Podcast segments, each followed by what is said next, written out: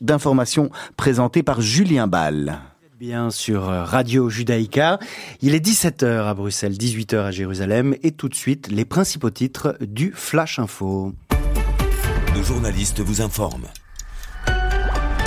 La procureure générale de la Cour pénale internationale Fatou Bensouda vient de déclarer qu'elle a officiellement ouvert une enquête sur des crimes présumés en Judée, Samarie et à Gaza. Début février déjà, la Cour pénale internationale s'était déclarée compétente pour juger des faits survenus en Judée, Samarie et dans la bande de Gaza. En Israël, les autorités s'apprêtent à fournir une assistance juridique à tous les Israéliens qui seraient inquiétés par la CPI. Des centaines de citoyens israéliens risquent en effet d'être visés par une enquête pour crimes de guerre par cette instance internationale à laquelle, rappelons-le, Israël ne participe pas. Nous développerons ce titre dans le journal de 18h. Au Liban, des manifestants coupent des routes dans différentes régions du pays aujourd'hui. Le but, protester contre la chute vertigineuse de la monnaie nationale, la livre libanaise qui a atteint un nouveau record négatif dans un contexte de crise économique et politique sans précédent. Cette chute monétaire a pour effet immédiat l'érosion du pouvoir d'achat et la flambée des prix. Le dollar a toujours cours dans le pays, mais son utilisation ne concerne plus que quelques privilégiés. Les partis politiques ne parviennent toujours pas a formé un gouvernement six mois après l'explosion du port de Beyrouth le 4 août 2020. En Irak, une dizaine de roquettes se sont abattues ce matin sur une base abritant des soldats américains dans l'ouest du pays. Un sous-traitant civil a été tué. Cette nouvelle attaque rappelle à quel point la première visite du pape en Irak est un casse-tête logistique. En effet, nous sommes à deux jours avant la visite historique du pape François qui doit célébrer une messe à Erbil dans un stade. Vaccination en Belgique, enfin, quoique à répétition titre La Libre Belgique aujourd'hui. La vaccination manque apparemment d'huile dans les rouages. Je cite l'article de La Libre. Au centre de vaccination du Hazel, les problèmes se suivent mais ne se ressemblent pas. Qu'apprend-on ensuite dans l'article? Eh bien, manque de vaccins d'abord, souci dans l'envoi des convocations. Dans les deux cas, on a fermé le centre quelques jours faute de prétendants à la vaccination. Puis des convocations ont été envoyées mais à des personnes déjà vaccinées, faisant partie des différents membres du personnel hospitalier. Et puis en fin de course, un étrange manque de motivation de la part des Belges au dernier moment. 15% des personnes ayant effectivement pris rendez-vous ne viennent pas. Tout cela ralentit le processus et éloigne l'objectif d'avoir vacciné bientôt 70% de la population belge. Voilà, c'est tout pour les principaux titres de ce Flash Info. Retour de l'info tout à l'heure, à 18h. Nous développerons ces titres et nous en évoquerons d'autres, bien sûr. Mais d'ici là, et sans plus attendre, l'indispensable émission Meet the Boss avec le tout aussi indispensable Olivier Sokolski et Serge Bézère.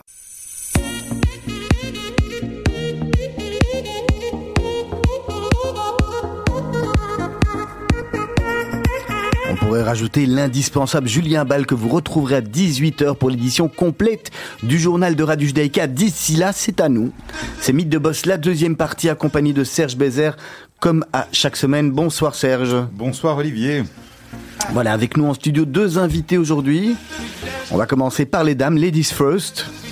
Lisa Kajita, Big Feu, c'est bien ça? Tout à fait. Mais ça, Bonne prononciation, Big mais, Feu. Mais, mais, justement, j'ai dû l'écrire euh, presque en phonétique pour ne pas me tromper.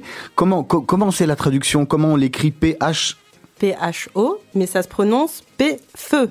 comme pot-au-feu. Et ça veut dire quoi? C'est le mot En fait, c'est une soupe vietnamienne à l'origine euh, qui est inspirée du pot-au-feu français. Donc on, on prononce Big Feu.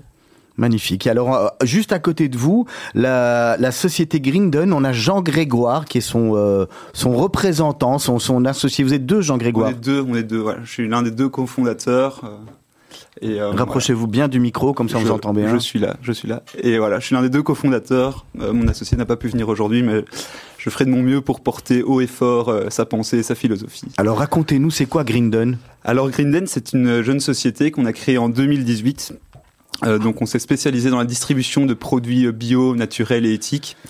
Euh, donc voilà, notre, notre objectif est de proposer au marché belge euh, des produits de qualité. donc pour l'instant, nous, on vend nos produits dans des magasins bio. C'était vraiment l'une des deux parties de notre activité. Donc pourquoi? Parce que vous-même, avant d'avoir euh, cette société, vous êtes bio, vous êtes éthique, vous, faites partie de cette génération qui est comme ça? Voilà, je pense que mon associé et moi-même euh, avions cette, euh, cette philosophie commune et cette conviction que mieux consommer était un impératif à l'heure actuelle. Et donc c'est suite à cela qu'on a décidé de, de créer Grinden. Quand vous dites que vous distribuez vos produits dans les, dans les magasins bio, d'abord, avant de dire euh, quel avant de parler des magasins bio, c'est de parler de quel type de produit parce que c'est c'est pas des euh, c'est pas des courgettes et des tomates quoi. Non, alors exactement, on fait à peu près tout sauf de l'alimentaire à l'heure actuelle. Donc on a commencé pas du frais, c'est ça, pas, pas, pas de produits frais. Pas de produits frais, très peu d'alimentaire. On fait un petit peu de compléments alimentaires et de superfood. Ici, le, la, la, base de notre de notre catalogue de produits, c'était les cosmétiques à la base. On a étendu cela euh, aux produits d'hygiène. Et maintenant, on offre de plus en plus de solutions zéro déchet. Donc, comment, comment vous êtes rentré dans, dans ce créneau, on va dire? Eh bien, écoutez, c'était un petit peu euh, par euh, par le hasard des choses où on a mis euh, nos, nos, compétences en commun avec Marie. Pourquoi vous vous aviez envie de faire quelque chose ensemble sans savoir ce que vous alliez faire? On vous vous êtes dit tiens, on, on, ferait bien, on montrait bien un business ensemble, ou, ou, ou alors vous aviez une idée et il y avait il y avait un manque? Bien, en fait, non. c'est vrai qu'on a quand on a commencé Grinden, on, voulait faire quelque chose dans l'éthique, on ne savait pas exactement par où commencer. Et donc on a on a exploré le, le, terrain entre guillemets de la cosmétique qui était un petit peu sous-représenté par rapport à l'alimentaire, du moins je trouve en 2018. Et c'est comme ça qu'on a commencé. C'est ça qui est assez intéressant dans notre dans notre association, c'est que on a vraiment fait un mix de compétences où euh, Marie tire sa force d'un esprit assez cartésien. Très carré et moi je suis un petit peu plus aventureux du coup c'est plutôt euh, aller chercher des nouveaux terrains, partir un petit peu dans tous les sens. Et Marie vient un petit peu restructurer tout ça derrière. Donc, c'était euh, en fait notre association est née d'une euh, d'une rencontre aux études, d'une rencontre aux études dans un premier vous temps. vous étudiez quoi? C'est quoi votre parcours euh, avant d'arriver à Grindon Donc, ben, j'ai étudié le droit pendant deux ans. ça n'a pas été une franche réussite. Du coup, je me suis retourné vers l'architecture d'intérieur ce qui n'était toujours pas mon truc au final. J'ai commencé euh, dans la vie active en tant que vendeur, donc j'ai plutôt ce profil commercial.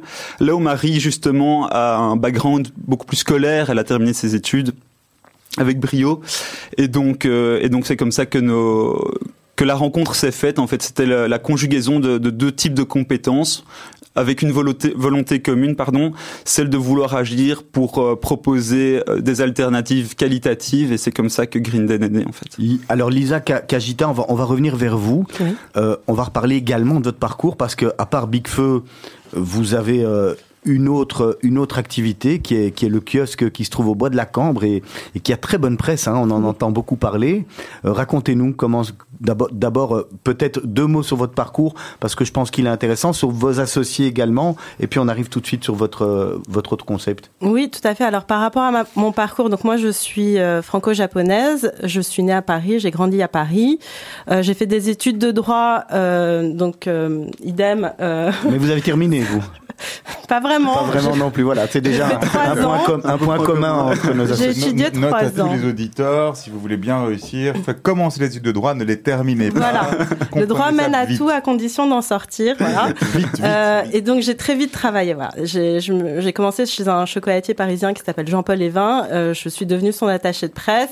Quoi, le, le droit c'était pas pour vous? Vous en êtes rendu compte après trois ans, c'est ça? Non, c'est pas ça. C'est que je, je savais dès le départ que je voulais intégrer une école de communication qui s'appelle le CELSA à Paris et qui est euh, qui est accessible à partir de bac plus 2. Donc il fallait que je fasse quelque chose pendant deux ans. J'ai fait du droit à Nanterre et donc c'est une université qui est un petit peu diff... un peu glauque. Hein donc ça m'a assez découragée et, euh, et au bout de, de, deux ans, trois ans, j'ai commencé à, travailler dans la vie active, à entrer dans la vie active en tant qu'attaché de presse et c'était un moyen de, de, démarrer dans la com. Attaché de presse, il faut dire que c'est pas très difficile. Euh, si on a un beau produit, si on est sympathique, si on est souriant, voilà. Et, apparemment, vous avez tout ça. Hein voilà. et donc, au bout de deux ans, j'ai quitté mon petit chocolatier, qui est, euh, qui est un grand chocolatier, pardon. Euh, et j'ai créé mon agence de relations presse. Et ça fait 16 ans que je suis à la tête de cette agence, qui existe toujours et qui est basée à Paris. Et donc, j'accompagne je, des, des, chefs étoilés, des marques alimentaires et euh, des restaurateurs, des maisons d'édition culinaire. Et donc, depuis toutes ces années, pour moi, la, la food euh, est, est, une passion. Voilà. Et c'est comme ça que j'ai rencontré mon mari, Samuel Urbain, qui est aujourd'hui le père de mes enfants. Accessoirement. Accessoirement. Et euh, mon associé avec euh, Charlie Gordover, qui est le belge de la bande, et avec qui, ensemble, nous avons ouvert le kiosque en juillet 2019. Euh, le 7 juillet exactement. Comment on fait pour ouvrir le kiosque? Comment ça se passe? Alors, quand vous êtes nouvel arrivant dans une ville comme nous, euh, qu'est-ce que vous faites? Vous allez sur les réseaux sociaux, vous allez sur Internet pour euh, apprendre à connaître cette ville, pour voir ce qui s'y passe. Et assez vite, je suis tombée sur un appel d'offres sur Facebook. Un appel d'offres de la ville de Bruxelles. Euh, le premier, c'était pour ouvrir un, un pop-up store vers le quartier Jourdan et c'était en 2018. Et Samuel et moi, nous avons donc ouvert le Food Corner, qui était une épicerie éphémère pendant trois mois, et on a testé un concept pour voir si ça marchait, ça marchait pas. Euh, finalement, on n'est pas, on n'a pas poursuivi la- l'aventure, mais en tout cas, cette première expérience nous a beaucoup séduite et on a, on s'est dit, on va essayer de continuer. On a cherché des opportunités. Et assez vite, on est tombé sur ce deuxième appel d'offres de la ville qui cherchait un exploitant pour euh, ce kiosque qui, dont le bâtiment était déjà existant, euh, mais qui, qui n'avait aucune activité euh, commerciale. Et donc, on a fait une proposition qui a été retenue. Euh, et puis, et puis, et puis, et puis, euh, est arrivé le moment où il fallait l'ouvrir, sauf que moi j'étais enceinte. Et euh, bon, bah c'est chaud quoi. J'ai accouché Tous- cinq jours avant l'ouverture. Tout ça ensemble. Et alors, le, le kiosque aujourd'hui, euh, ça représente quoi en, en termes d'offres aujourd'hui? Aujourd'hui, le kiosque, donc aujourd'hui, aujourd'hui en mode Covid, donc vente à emporter, c'est des sandwichs. Donc jusqu'à présent, nous faisions des sandwichs raclette qui ont cartonné. Euh, à partir de la semaine Je confirme. Ouais, c'est gentil. À partir de la semaine prochaine, on aura une nouvelle offre, plus de saison, on va dire. Euh, Plus light. plus light. On aura des Améri- un américain, par exemple. On aura des banh mi, ce sont des sandwichs vietnamiens. Euh, on aura une offre VG. On aura également euh, jambon fromage, un peu classique. Euh, évidemment des boissons, chaudes et froides. Tout ça à emporter. Et depuis la semaine dernière, nous avons un kiosque à crêpes. Donc Samuel a, a monté de ses blanches mains un petit chalet sur notre terrasse où tous les week-ends, nous allons proposer des crêpes euh, sucrées. Et ça, ça se trouve au milieu du bois de la Cambre. Oui, derrière le lac. Comment est-ce qu'on ouvre, euh, que ce soit le pop-up store dans, euh, dans l'épicerie, ou bien ça quand on a a priori pas d'expérience dans la matière Parce que vous aviez une expérience en tant qu'attaché de presse, Oui. à moins que votre mari, et lui, l'expérience, c'était le, le bras armé, entre Alors, guillemets, euh, le- la, mari, la, la, la- la personne qui avait l'expérience dans le domaine Samuel est, est restaurateur et chef de formation. Donc lui, il est plutôt dans l'opérationnel de la cuisine. Oui. Euh, après, la vente, euh, c'est quelque chose qu'on a appris sur le terrain et notamment ce qu'on a. ce- il y a plein de choses qu'on a découvert euh, grâce à, l'épicerie. Euh, un truc tout bête, mais par exemple le retail design, euh, c'est comment on, on, met en scène ces produits. Voilà, comment euh, on les dispatche. Donc, par exemple, dans les supermarchés, c'est un élément clé. Euh, pour nous, voilà, c'était très nouveau et on s'est fait accompagner par Hub Bruxelles, qui, qui est à l'origine de ce, cet appel d'offres avec la ville et qui nous a mis à disposition des coachs. Et voilà, c'est comme ça qu'on a appris un peu. Alors, je suppose que le retail design, c'est quelque chose qui doit aussi euh, vous, vous- parler Oui. au niveau, de, au niveau de votre approche euh, bio, justement, et dans vos produits Oui, bien sûr. Maintenant, euh, c'est clair qu'un un packaging, c'est important, mais ce qui est le plus important, c'est ce qui, euh, c'est ce qui est contenu dans ce packaging. Euh, du coup, euh, c'est quelque chose qu'on va regarder. Je pense qu'un produit, il faut qu'il soit sexy, mais euh, mais ça ne ça ne remplacera jamais une bonne composition. Donc, on va toujours d'abord regarder une composition, regarder le juste prix. Ensuite, on regardera le le design, mais euh, est-ce qu'on peut dire aussi au niveau de tout ce qui était justement bio et tout ce qui tourne autour du bio, du, du, du, du, euh, de, ce que vous décrivez, donc dans, dans ce que vous vendez au, au niveau de Grinden, qu'il y a une véritable évolution où avant on était sur des produits qui étaient un peu plus roots et donc où, justement on faisait pas trop attention à tout ce marketing et puis euh, aujourd'hui on est quand même sur une offre qui est euh, vachement structurée, vachement euh, vachement aboutie, vachement élaborée au niveau du design, au niveau de, la génération de la demande, de la génération de l'envie quand même. Bien sûr, c'est très intéressant ce que vous dites parce que c'est vrai qu'on se rend compte qu'à la base ça n'avait vraiment pas un côté sexy tout ce monde du bio.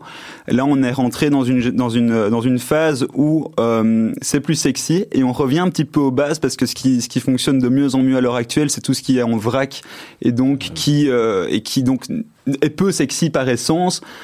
Mais, mais fonctionne bien parce que cette, cette notion d'éco-responsabilité revient en premier plan. Parce qu'on a trop poussé justement le côté euh, bio-bobo branché, euh, où euh, tout devait être bio pour être branché, et que tu faisais qu'on mette un packaging vert et qu'on mette bio dessus pour que ça se vende. Ouais, bah c'est euh, oui, c'est clair que cette mouvance a eu lieu et là on retombe un petit peu dans quelque chose de plus essentiel où euh, le moins de packaging fe- fera enfin plaira plus que quelque chose de suremballé quitte à ce que ce soit moins sexy quoi. Allez, Jean Grégoire, euh, normalement on commence toujours par les femmes Ouais. et on vous a demandé à chacun de choisir euh, un titre de musique, mais franchement le, le vôtre il donne la pêche. donc donc, donc j'espère euh, Lisa que vous allez nous excuser. Euh, Erwin on Fire, September, vous nous expliquez en deux mots? C'était pour le côté péchu euh, dans cette période, je pense que c'est c'est jamais euh, négatif d'avoir un, un petit coup de de mood boost. Allez, on se retrouve d'ici quelques minutes.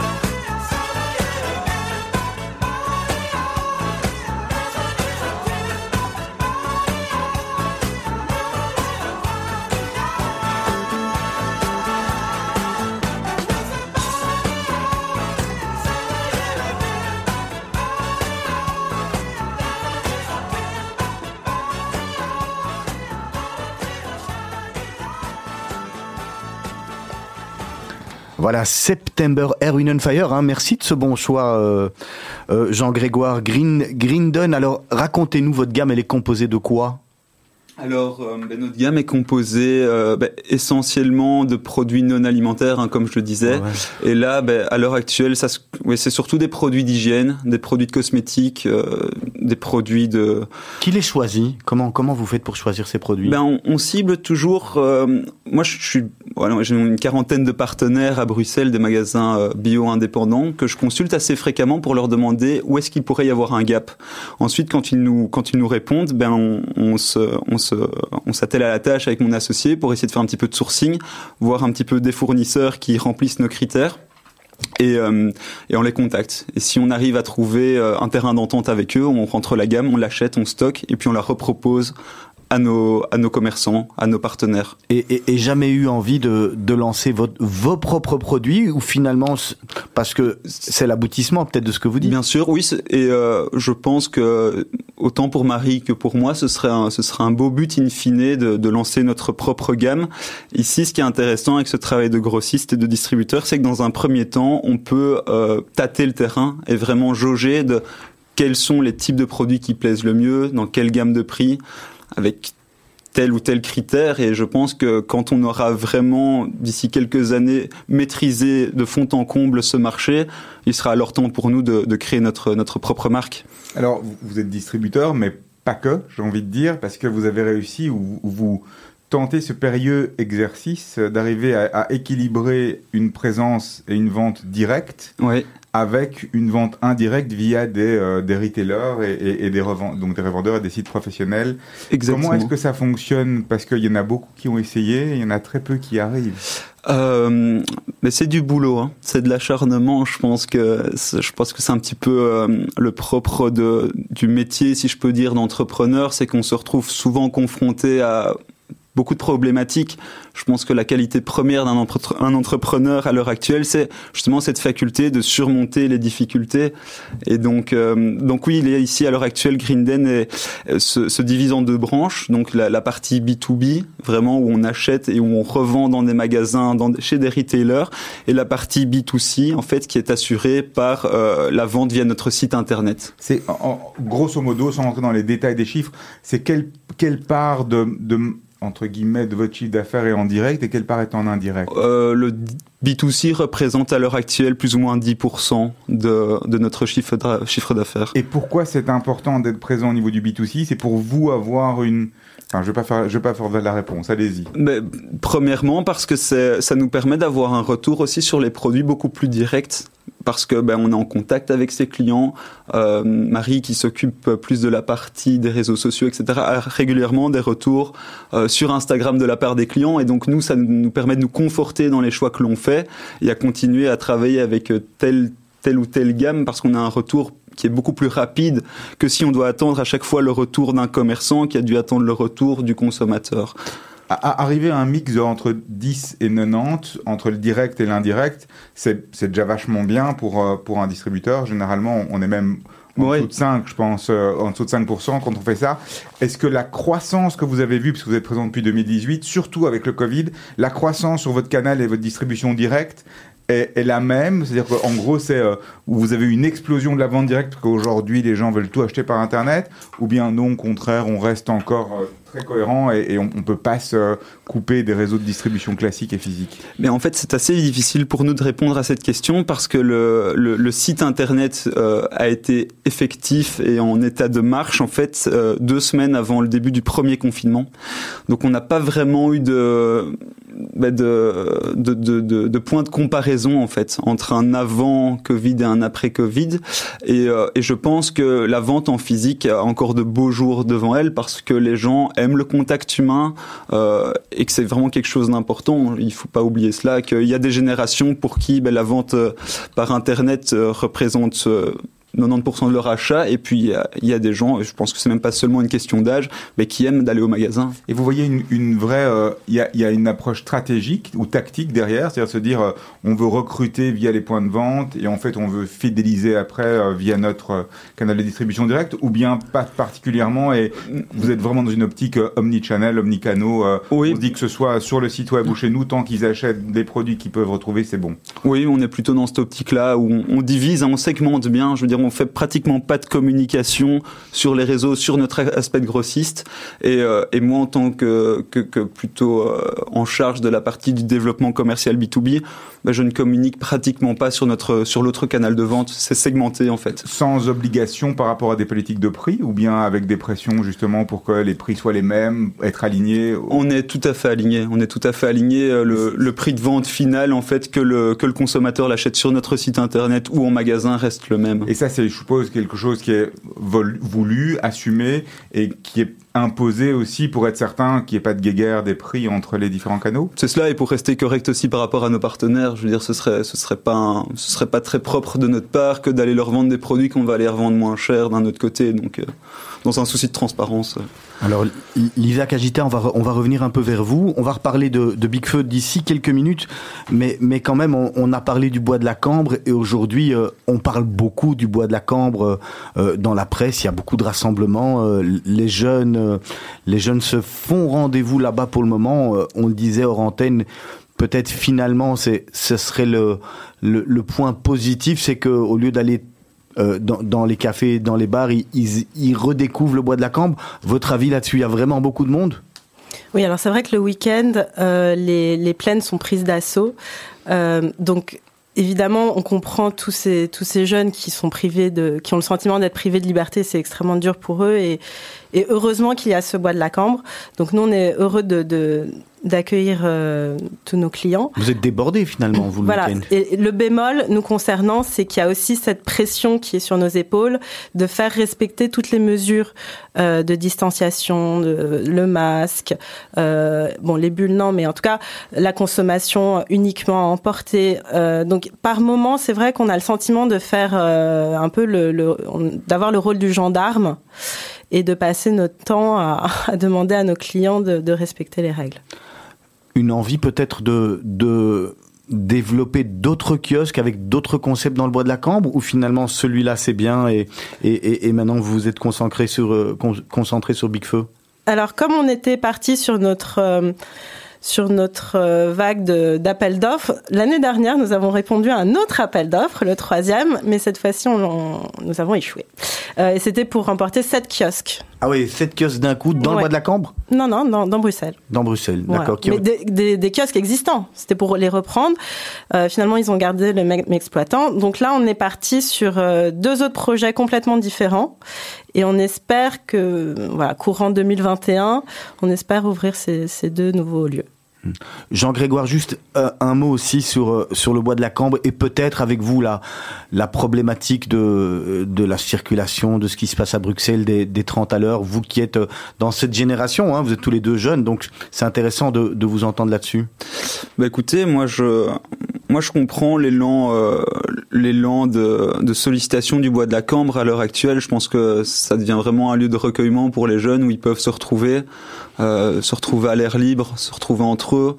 Euh, je voilà, et par rapport à la circulation, bah, peut-être que, comme on en parlait là tout à l'heure, le fait que les jeunes se retrouvent de plus en plus au bois de la Cambre, bah, c'est peut-être lié au fait que la circulation est peut-être un peu moins dense ou la pollution sonore est peut-être un petit peu moins présente dans le bois de la Cambre. C'est peut-être un facteur qui a aussi euh, enjolivé cet endroit et donné l'envie aux jeunes de, de le reconquérir. Donc vous, ça vous convient le bois de la Cambre sans, sans véhicule euh, durant la semaine et, et- et le week-end dans tous les cas? Moi personnellement, ça me convient, oui, ça me convient. Euh, pourtant, je suis, je suis souvent sur la route hein, en tant que, bah, en, en tant que que livreur de mes marchandises. Je me retrouve souvent sur la route et euh, et oui, ça me dérange pas outre mesure. Franchement, euh, je trouve que ce que cela apporte est, est tellement positif par rapport à ce que cela enlève que je sais que beaucoup de gens n'iront pas dans mon sens, mais j'assume mes Non, propos. mais c'est bien, c'est important d'avoir, c'est, c'est important d'avoir le son, euh, le son d'une génération euh, qui, qui, qui est, pas- qui est pas la génération euh, qui, est- qui est plus jeune. Et, et, et vous? Alors justement, ce matin, nous en discutions avec euh, Samuel et Charlie, et euh, on se demandait comment on pouvait apporter notre pierre à, à l'édifice. Et euh, j'écoutais les matinales info euh, en début de semaine, et, et sur Radio Tout- Judaïka, bien sûr. Bien sûr. Et toutes parlaient de, de ce sentiment de révolte qui est en train de, de naître.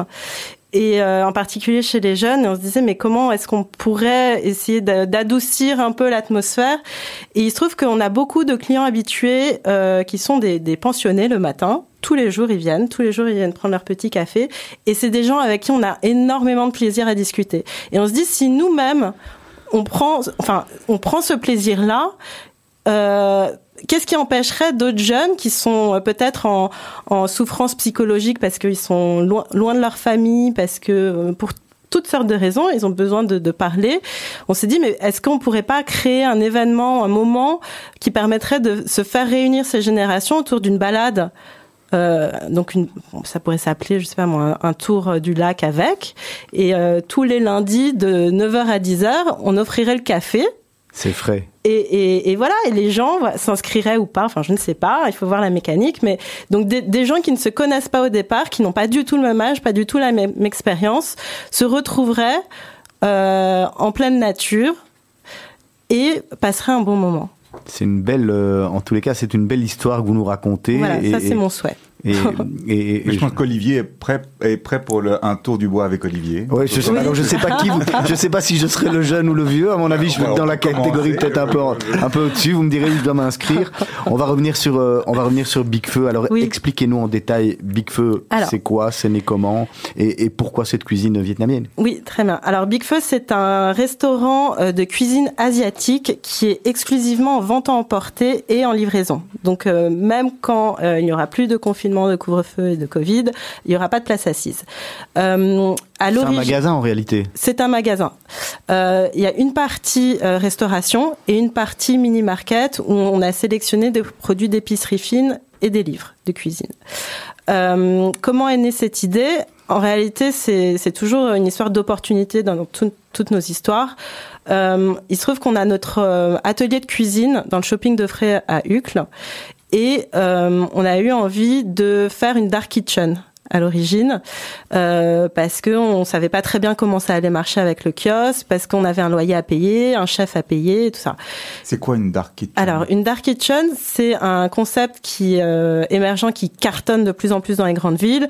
C'est euh, un lieu euh, qui n'a un restaurant qui propose plusieurs cartes, plusieurs cuisines, mais qui n'a pas d'adresse physique. C'est-à-dire qu'un client lambda ne peut pas entrer dans ce lieu pour commander. C'est uniquement en livraison. Donc, euh, dans un même lieu, vous pouvez faire de la cuisine chinoise, euh, des pizzas, des burgers. Le client n'en saura rien. C'est trois marques différentes.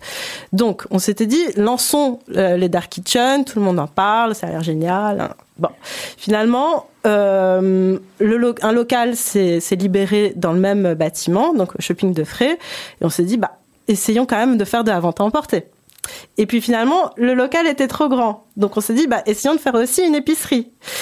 Et, euh, de fil en aiguille, voilà, on a ouvert euh, avec peu de moyens un, ce qu'on appelle un, un établissement qui va servir de proof of concept, où en quatre mois, on essaye plein de façons de communiquer, on lance plein d'idées et on voit ce qui marche, ce qui marche pas. Et au bout de quatre mois, donc là, les chances arrivent très très vite. On va décider si oui ou non on ouvre euh, une deuxième adresse dans un emplacement qui est plus euh, Plus visible. plus visible. Là, on est vraiment, on s'est mis à l'abri de l'argent. C'est-à-dire que il y a, il y a peu de passages. Comment vous fonctionnez alors finalement sur les réseaux sociaux? Comment comment vous faites votre pub? Alors, on a fait euh, en plusieurs phases justement pour voir ce qui marche et ce qui ne marche pas. Donc, euh, tout d'abord, on a essayé de faire des offres sur les plateformes de livraison. Voilà. C'est compris déjà dans vos prix les marges de plateforme de livraison? Oui, c'est-à-dire qu'on n'a pas, on n'applique pas tout à fait les mêmes prix quand c'est à emporter et en- quand c'est en livraison. Ensuite, là, on fait une campagne de relations presse. Euh, Là, c'est vous qui vous en occupez, je suppose. Là, hein. c'est moi qui m'en occupe. Et hum, la semaine prochaine, on va lancer une campagne euh, d'influence. Et on fera une analyse de tout ça pour voir comment on se positionne et sur quoi on doit, sur quel bouton on doit appuyer pour la suite. Vous savez déjà, vous avez déjà des des, des, des, des- choses qui, qui sont ressorties dans les quatre mois, des produits euh, qui sont déjà qui sont déjà phares et qui ont déjà avancé. Oui, donc grâce aux plateformes de livraison, on a vraiment une analyse très précise des best-sellers. Euh, donc sans, sans grands étonnements, ça, ça va être la soupe euh, feu bœuf qui marche très très bien. Euh, après, il y a, un plat que moi j'aimerais vraiment faire découvrir qui est le curry japonais puisque je suis euh, d'origine japonaise et au Japon c'est vraiment le plat le plus populaire et, euh, peut-être que pour l'instant les gens n'osent pas vraiment commander ce plat parce qu'ils ils ont une méconnaissance. C'est vrai que dans les restaurants asiatiques on en propose rarement. Donc voilà, on va faire toute une campagne autour de ça pour essayer de faire découvrir ça. Et, euh, et puis on rebondit sur des sujets d'actualité. Par exemple, euh, dans quelques semaines, euh, Michelle Obama va lancer son programme télé sur euh, Netflix, il me semble. Et dans le titre de l'émission, il y a le mot mochi, qui est un dessert japonais. Il se trouve qu'on en vend. Et donc, on va faire une campagne autour du mochi glacé à, à l'occasion du lancement de l'émission de Madame Obama. Alors au niveau du produit, on a quand même quelque chose qui est très abouti déjà et qui est connu sans l'être, on a envie de dire. On a depuis quelques années en Belgique et, et dans le monde la, la folie des ramen, euh, qui sont plutôt les soupes japonaises là Oui. pour le coup. Euh, vous arrivez avec le feu qui est aussi une soupe traditionnelle mais plutôt euh, du Vietnam je pense, Oui. ou Vietnam et Cambodge. Pourquoi ce choix? C'est parce qu'il y avait trop de monde sur le ramen ou bien justement on se dit non, ben il y a rien au niveau au niveau du feu et c'est quelque chose qu'on peut encore lancer et faire ici? C'est un, petit peu des deux, c'est-à-dire qu'effectivement à Bruxelles il y a déjà euh, des, offres euh, très abouties euh, en matière de ramen. Et le feu parce que tout simplement on adore ça, c'est un plat qu'on consomme souvent en hiver. Et comme on a lancé Big Feu en décembre, on s'est dit bon allez on va partir là-dessus en ayant toujours en tête que la carte est amenée à évoluer, c'est-à-dire que c'est euh, la cuisine asiatique du quotidien. Euh, donc là, on propose ça, mais euh, dans les prochaines semaines, il y a d'autres plats qui vont venir. euh, Donc le nom la carte. pas le, le nom qui est associé de manière très forte avec avec un produit. Dans ce cas-ci, feu pourrait évoluer dans le futur aussi. Mais vous savez d'où c'est venu En fait, c'était un peu une blague. Big C'est feu, ne- Necfeu. Et moi, Big j'allais dire, Feu. et moi, j'allais dire Big Fo Yoli, ouais. exactement. Exactement, c'est né comme ça. Alors, vous dites aussi, vous, je vous trouve très dur avec vous-même quand vous dites oui, on s'est mis au- à, à l'abri de l'argent. Vous êtes quand même dans un endroit où il y a où il y a pas mal de passages, euh, ne fût-ce que par les écoles. Euh, au niveau des écoles et au niveau des gens autour de vous, qui sont les premiers influenceurs pour ce type ce type d'alimentation, ou bien ça n'a pas du tout d'importance pour vous? Euh, finalement, il y, a- il y a peu de passages dans la galerie. Voilà. Autour. Autour, dire, oui. euh, Donc tout le challenge aujourd'hui, c'est de faire connaître euh, notre restaurant euh, auprès de la clientèle locale, Euh, parce qu'effectivement autour, il y a un gros potentiel. C'est pour ça que quand on a ouvert, on- n'était pas forcément euh, pessimiste, parce qu'on sait qu'il y a un potentiel. Maintenant, il faut essayer d'attirer les clients dans la galerie. Moi, j'ai fait ma recherche hein, de manière très très empirique puisque je suis allé goûter hier. Oui. J'ai trouvé ça excellent, je tiens à le dire, et j'invite tout le monde à aller tester parce que c'était vraiment Ah, gentil, très très bon. très gentil. Alors Jean-Grégoire, on va, on va revenir près de vous. Vous entendez parler de, de boutiques, de, de, de magasins. De... Est-ce que vous aussi, vous avez envie un jour peut-être d'ouvrir votre, votre boutique parce que vous ne retrouvez pas l'ensemble des produits que vous voulez qui sont éparpillés? Est-ce que ça c'est, c'est quelque chose que vous envisagez ou finalement euh, on fait de la vente sur, sur Internet et il n'y a plus, euh, euh, dans votre génération, il n'y a, y a plus besoin d'avoir des, magasins physiques? Mais je pense que ouvrir un magasin physique, ça a une part de vocation et je moi, je, enfin, si je m'exprime en mon nom, ben non, j'ai pas vraiment cette vocation d'ouvrir une boutique physique. Mais je, je, sais que ça a un bel avenir, mais moi personnellement, je, je, pense pas avoir les skills nécessaires que pour euh, pour entreprendre ce genre de projet. Donc pour l'instant, je dirais pour ce qui est de la vente directe, ben je, je resterai avec le, le site internet. C'est quoi, vous, vos, vos best-sellers justement sur, euh, sur votre carte? Parce que finalement, euh, vous avez tous les deux des best-sellers. C'est ça qui est la, la, la locomotive, je suppose, des, des sites internet. Euh, ben, nos best-sellers euh, à l'heure actuelle, c'est surtout euh, les produits d'hygiène. Donc vraiment, ça va être les gels douche, les dentifrices. En fait, ce sont des produits qu'on consomme quotidiennement. Et je pense que les gens en ont marre de, de consommer ben, des, C'est plus cher qu'un produit normal? Ça va être euh, en moyenne peut-être 30% plus cher qu'un produit normal. Euh, Qu'un dentifrice signal euh, un dentifrice signal, on a un dentifrice pour euh, 6,50€ chez nous, donc ça va être un petit peu plus cher qu'un qu'un signal, mais après, euh, je pense que sur le long terme, on fera des économies en termes de soins de santé. Donc, euh, Au niveau du marketing, vous faites comment pour recruter aujourd'hui? C'est quoi la, la- comment est-ce qu'on recrute euh, des clients à la fois sur vos sites internet classiques euh, à vous, donc euh, ou bien via vos via vos, plateformes B2B pour vous faire connaître Et est-ce que Grinden a vocation à être connu justement quand on est euh, quand on va acheter dans un dans un magasin bio ou un, magasin qui vend vos produits? Ben, Grinden a plus vocation à être connu en tant que plateforme d'achat sur Internet. Maintenant, ici, ce qui est, intéressant, c'est que, en tout cas pour la partie B2B, nos clients ont confiance, ils savent que quand je vais leur présenter, parce que je m'occupe euh, pratiquement tout seul du développement B2B, ils savent que quand je vais leur présenter un produit, ben, il a été sélectionné avec des valeurs qui, qui, leur parlent. Et du coup, c'est dans ce sens-là que c'est intéressant d'être connu en B2B. Et, euh, et, pour répondre à votre question, bah, en fait, ici, le, le, le développement euh, et la, la, la prospection en fait euh, des nouveaux magasins ben, se fait de manière euh, tout à fait euh, standard. Donc, c'est-à-dire que j'ai, je cherche sur Google les magasins bio et je passe des appels, je leur propose de venir les rencontrer, de leur présenter notre gamme. Et pour ce qui est de la prospection en fait et pour le marketing en B2C, ben, ça se fait notamment par les réseaux sociaux à l'heure actuelle. ouais. Essentiellement réseaux sociaux. Ouais. Alors, justement, dans, dans, dans votre, votre approche, j'ai envie de dire, euh, qualitative, Ouais. donc vous sélectionnez des marques, vous regardez, vous avez une, une 25, 20 une vingtaine de marques pour l'instant, Exactement. qui sont référencées sur votre site web. Ouais. Euh, Comment vous assurez ce contrôle qualité? Parce que c'est super important. Il y a, on voit que les grands distributeurs, donc les plateformes de distribution, les Colruyt, les Deleuze, etc., euh, dépensent des fortunes pour essayer de s'assurer de la qualité, du contrôle qualité et du respect de, de, du, euh, de, la source d'approvisionnement. Comment vous arrivez à faire ça, vous, à votre niveau, et, à faire en sorte qu'on puisse pas vous flouer en vous disant oui, c'est du bambou élevé, euh, je sais pas quoi, mais en réalité, c'est du plastique, euh, je sais pas quoi. Euh, bien, bah, à l'heure actuelle, on a quand même pas mal d'outils. Euh, je dirais, il y a des applications avec lesquelles on peut scanner qui vont définir si tel ou tel élément est, bon pour la santé ou non. Mais le test s'arrête pas là. Avant de commercialiser n'importe quel produit que ce soit, on l'essaye au minimum pendant trois semaines pour être certain que, que ça fasse son effet. On a aussi euh, Vous avez les- des mauvaises blagues déjà Plein de non, boutons avec une non, pour l'instant, tout, pour l'instant, tout va bien. Mais euh, et euh, qu'est-ce que j'allais dire d'autre? Et en plus de cela, bah, on a les labels. On va toujours favoriser des marques qui ont des labels euh, style EcoCert. Euh, avant, avant de les acheter, on sait que ce sont des valeurs sûres. Alors on sait qu'à l'heure actuelle, les labels ne font pas tout, euh, mais ça reste une base de sécurité. Donc dans le bio, il y a du label comme le Nutri-Score. euh, on peut trouver, c'est la même chose qu'un Nutri-Score. Moi, je connais très mal ce, ce domaine-là. Bah, en fait, les labels vont être octroyés soit par des pays, soit par l'Europe même, si les produits rem- remplissent telle et telle caractéristique.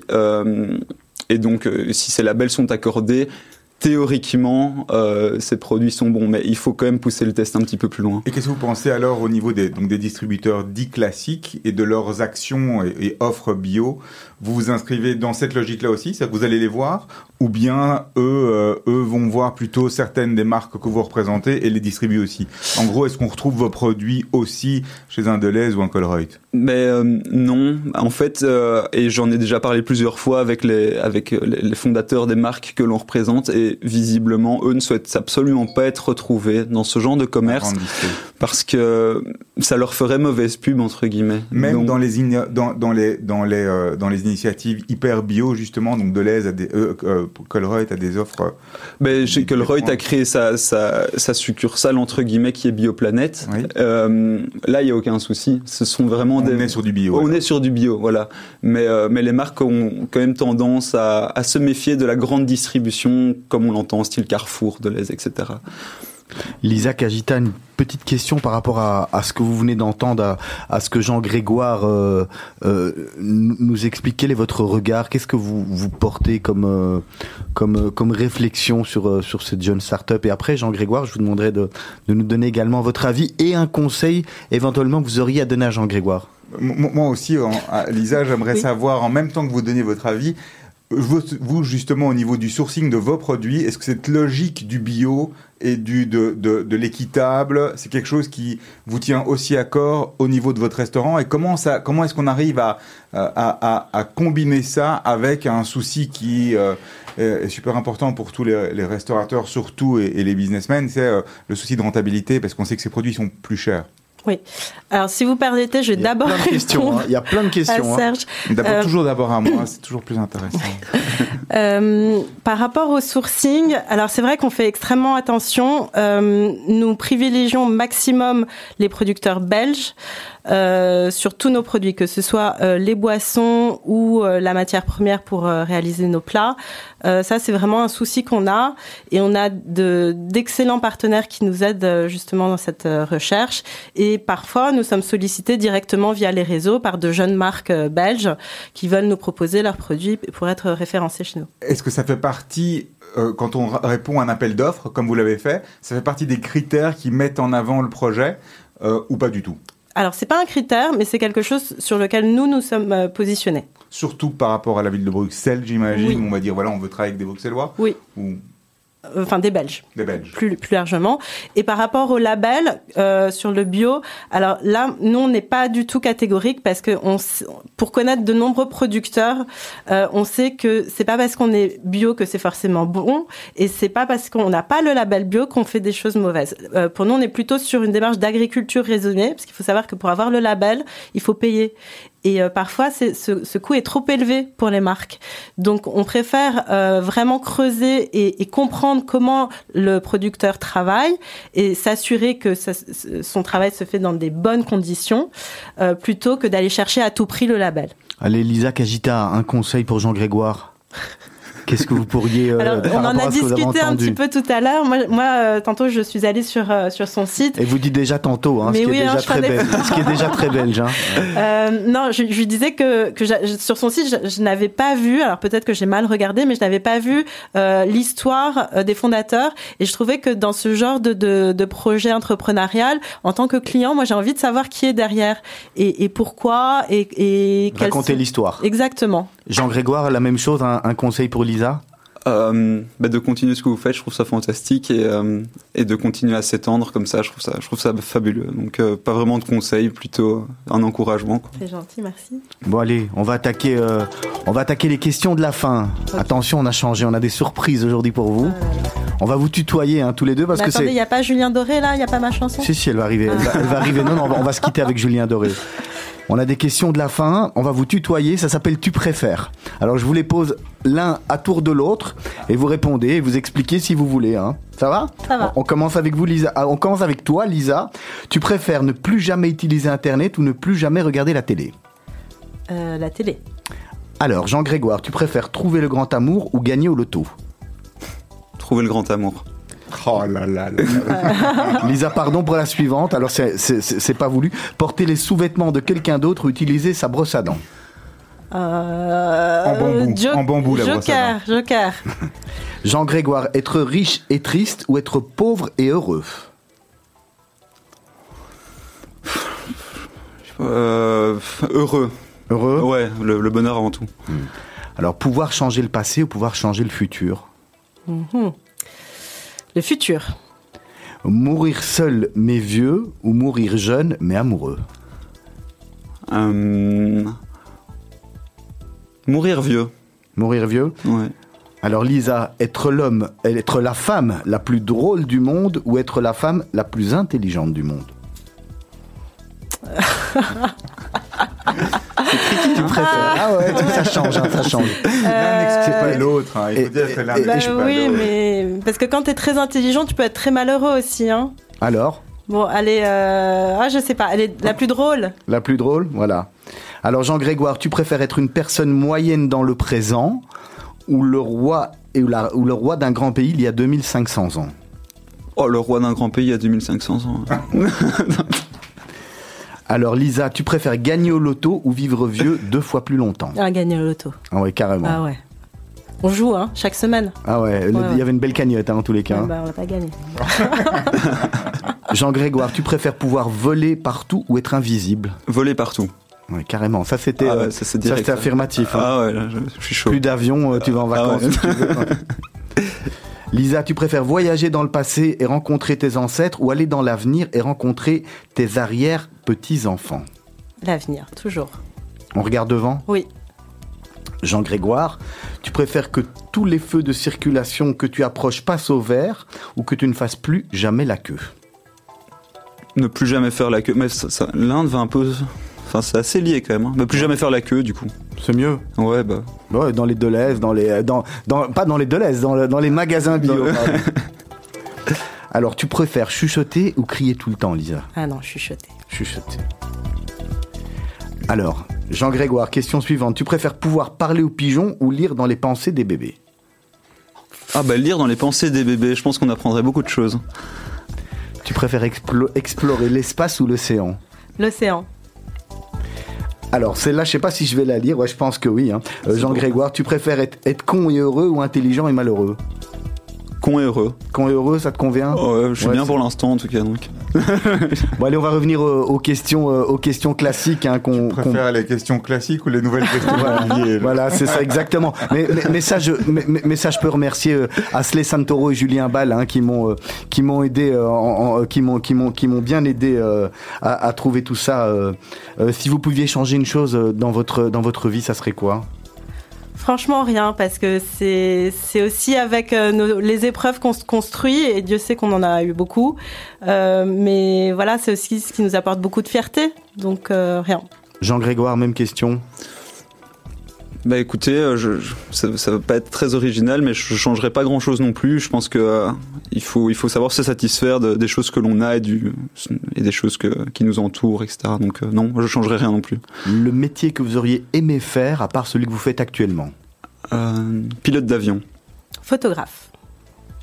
Une chose que vous avez fait en étant plus jeune que vous n'oseriez plus refaire aujourd'hui. Euh, partir à l'aventure seul avec mon sac à dos, sans, sans hôtel, sans rien savoir de ce que j'allais faire en arrivant. Et vous êtes parti où? En Thaïlande. Combien de temps? Trois semaines. Ça, c'était chouette. C'était un Ah, beau, c'était euh, un magnifique souvenir. Fabuleux. Fabuleux. Jean Grégoire Bah, Vous êtes encore tout jeune, mais quand même.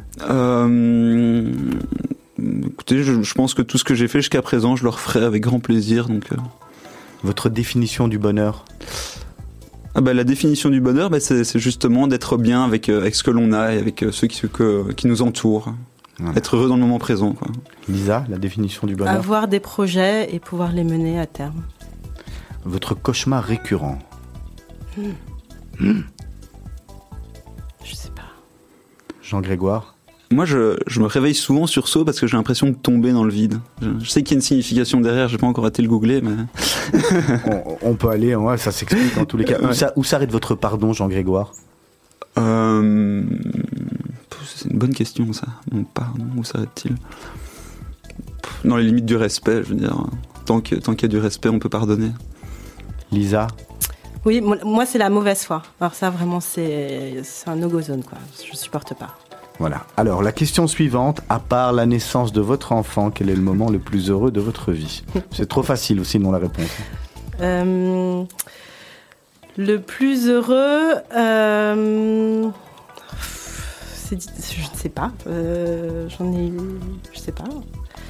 Là, ce qu'on vit en ce moment, c'est une bonne période pour nous. On est heureux de pouvoir travailler, on est heureux d'apporter du bonheur. voilà. C'est paradoxal quand même d'entendre un restaurateur aujourd'hui dire, ou restaurateur, des gens qui travaillent dans les, liés à la restauration, que, que, que la période est super, mais c'est- extraordinaire, j'ai envie de dire. Ça, prouve à quel point, à la fois, il y a moyen de faire des choses quand même quand on veut. Et d'un autre côté, je suppose que vous êtes aussi consciente de la chance que vous avez Ah oui, et vous êtes de tout cœur avec, euh, avec les gens qui, pour qui aujourd'hui c'est plus difficile. Bien sûr, bien sûr, ça c'est évident. On, on- on est tout à fait réaliste sur le fait qu'on a une chance inouïe et que voilà, on est très euh, en, sout- en- en soutien de nos, de nos pères. Jean Grégoire, même question, le moment le plus heureux de votre vie Euh, euh, je dirais le moment où j'ai terminé euh, les humanités. Je sais pas pourquoi, mais je me souviens de ce jour et j'étais super content d'avoir terminé. La super fête. Euh, genre, euh, ça faisait 8 ans que j'y étais en plus, donc euh, j'étais vraiment content que ça se termine. Alors, on vous a tous, tous les deux de, demandé de réfléchir à un dicton, une phrase que vous utilisez. Je commençais par vous. Alors moi j'avais choisi c'est en forgeant que l'on devient forgeron, parce que je trouve que c'est une expression qui, qui exprime très bien le, le métier d'entrepreneur, c'est que c'est en travaillant et c'est en faisant ce que l'on fait que l'on apprend et qu'on s'améliore. Lisa? Le mieux est le mortel ennemi du bien de Montesquieu. Parce que euh, j'ai appris à- avec le temps que la recherche de la perfection était per- tout à fait inutile et que faire bien, c'est déjà bien. C'est déjà pas mal. Ouais, Faire déjà, c'est bien. faire, c'est déjà bien. L'artiste avec qui vous rêveriez de faire un duo? Bah, Julien Doré. On va l'écouter. On va, on va terminer avec Julien Doré. Jean Grégoire Euh, Necfeu. Ah ouais, carrément. Ouais. Voilà. Ça, c'est plus de la génération de, de ma fille, hein, Serge, de nos filles. Hein, Bah, écoute, Jean-Grégoire est plus de la génération de nos enfants. Les réseaux- Jean-Grégoire, est-ce que les réseaux sociaux, c'est important ça nous, ça nous éloigne ou ça nous rapproche? En ces périodes, ça nous rapproche. Lisa? Ah, pardon. Les réseaux sociaux, ça nous éloigne ou ça nous rapproche? Ça nous rapproche. Ça nous Ouais, rapproche, il n'y a jamais de mauvais, euh, mauvaises choses qu'on trouve dessus. En tous les cas, c'est plus important ce rapprochement et cette, euh, cette cohésion euh, qu'on peut retrouver, ces, ces amis, etc. Euh, en tout cas, de mon expérience, les réseaux sociaux nous ont rapprochés. Après, ce que je déteste, ce sont les avis Google.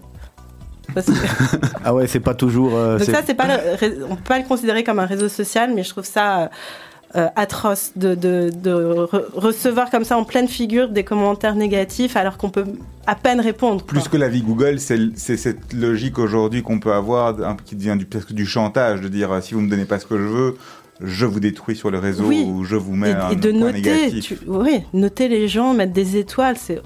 Moi, moi, je note jamais mon chauffeur Uber, par exemple. Je trouve ça, euh, enfin, je, je sais pas. D'ailleurs, Mais- Uber, il n'y en aura plus à Bruxelles. hein. Mais Mais- quand vous partez en vacances, vous regardez quand même si les notes sont bonnes. Mais oui, c'est ça qui C'est tout le paradoxe. est un paradoxe. Alors, euh, les dernières questions pour moi, comme, comme toujours. Euh, Lisa, quel est le conseil que vous auriez aimé que l'on vous donne quand vous avez vié 20 ans? D'oser, parce qu'on a, finalement, on n'a rien à perdre. Donc vraiment, et en particulier quand on a une femme, parce que euh, oser être euh, entrepreneur quand on est une femme, quand on est mère, c'est pas évident. Euh, mais euh, voilà, preuve en est que c'est possible. Et, et, et moi, j'ai l'impression que j'en suis qu'au début. On vous le souhaite. En tous les cas, rappelez-nous peut-être juste avant qu'on que, que Serge pose la question à, à- à Jean-Grégoire, les adresses de vos deux établissements, où est-ce qu'on peut les retrouver, peut-être les adresses internet également? Alors, le kiosque est dans le bois de la Cambre au niveau du Verre-Chasseur, plus ou moins, ouvert 7 sur 7 de 9h à 20h. Et Big Feu est au 82 avenue de Fray à Uccle, dans le shopping de Fray, ouvert 7 sur 7 aussi, de 11h à 22h. Alors, Jean-Grégoire, la, la dernière question pour vous. Cette fois-ci, quel est le conseil que l'on vous a donné quand vous aviez 20 ans et pour lequel vous êtes euh, aujourd'hui euh, très content qu'on vous l'ait donné? Euh, mais persévère. Je veux dire, les choses tombent pas du ciel. Quand tu veux quelque chose, bah, bah toi et continue à y croire. Et, euh, et c'est vrai. Merci beaucoup à tous les deux d'avoir participé à Mythe de. Boss. Merci à vous. C'était bien sympa. Euh, Lisa, on va se quitter avec euh, La Fièvre. Julien Doré, Ah, vous nous merci. expliquez J'adore Julien Doré, j'adore son univers. euh, je trouve que c'est un chouette gars.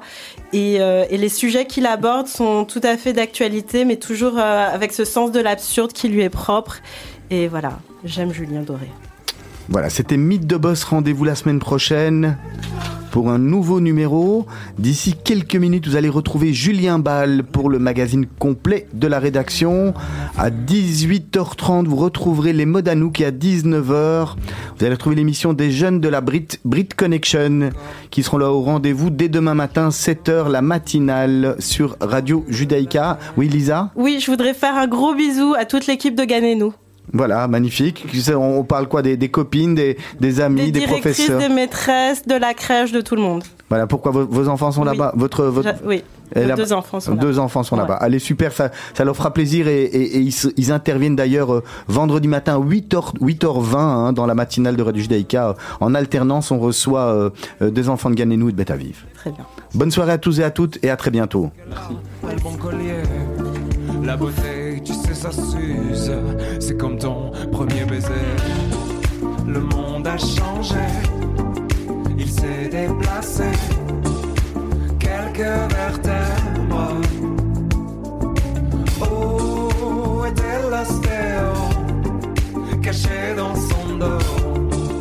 Attendant la fièvre. L'enfer, pas les autres, c'est ceux qui te font rêver et qui vendent leurs culottes pour un peu de télé. Et toute ma grande famille a le cœur tout chamboulé. Tant qu'il y a quelques partages et du vide à écouler. Ils Les iront sur la banquise passer quelques mois d'été. Photographier quelques plages sur radiojudaïka.be. le monde. Vous êtes une petite ou une grande entreprise Vous êtes une association ou vous désirez faire de la publicité sur notre antenne ou nos réseaux sociaux afin d'accroître votre visibilité Vous avez dès lors votre place sur Radio Judaïka. Appelez-nous au 02 648 18 59 ou envoyez-nous un email à secrétariat at radiojudaïka.be. Nous étudierons ensemble votre budget afin de trouver la meilleure solution. Radio Judaïka, depuis 40 ans, la radio de la communauté juive et de ses amis. Euh, visiter l'appartement, il a vu tout de suite le potentiel. En plus d'une semaine, je suis très content euh, de, de la manière dont tout s'est déroulé. Et euh, ben, si c'était à refaire, je ferais appel à, à l'immobilière Laval. La vanne immobilière. 0475 25 16 42. Pour le plaisir gourmand et de douceur, la pâtisserie et boulangerie Saint-Olay, un savoir-faire unique à Uccle. Pâtisserie Saint-Olay, c'est trois espaces. Van der Kinderen, Châtelain et Forjaco. 02 345 77 85. Avez-vous pensé à désinfecter votre commerce ou tout simplement votre maison? Êtes-vous aux normes HACCP SOS Parasite, votre spécialiste dans la dératisation, la désinfection et le dépigeonnage. Nous intervenons dans tous les secteurs d'activité. Nos experts et produits sont agréés par le ministère de la Santé publique. Nous proposons des solutions adaptées tant aux professionnels qu'aux particuliers. Pour un devis gratuit,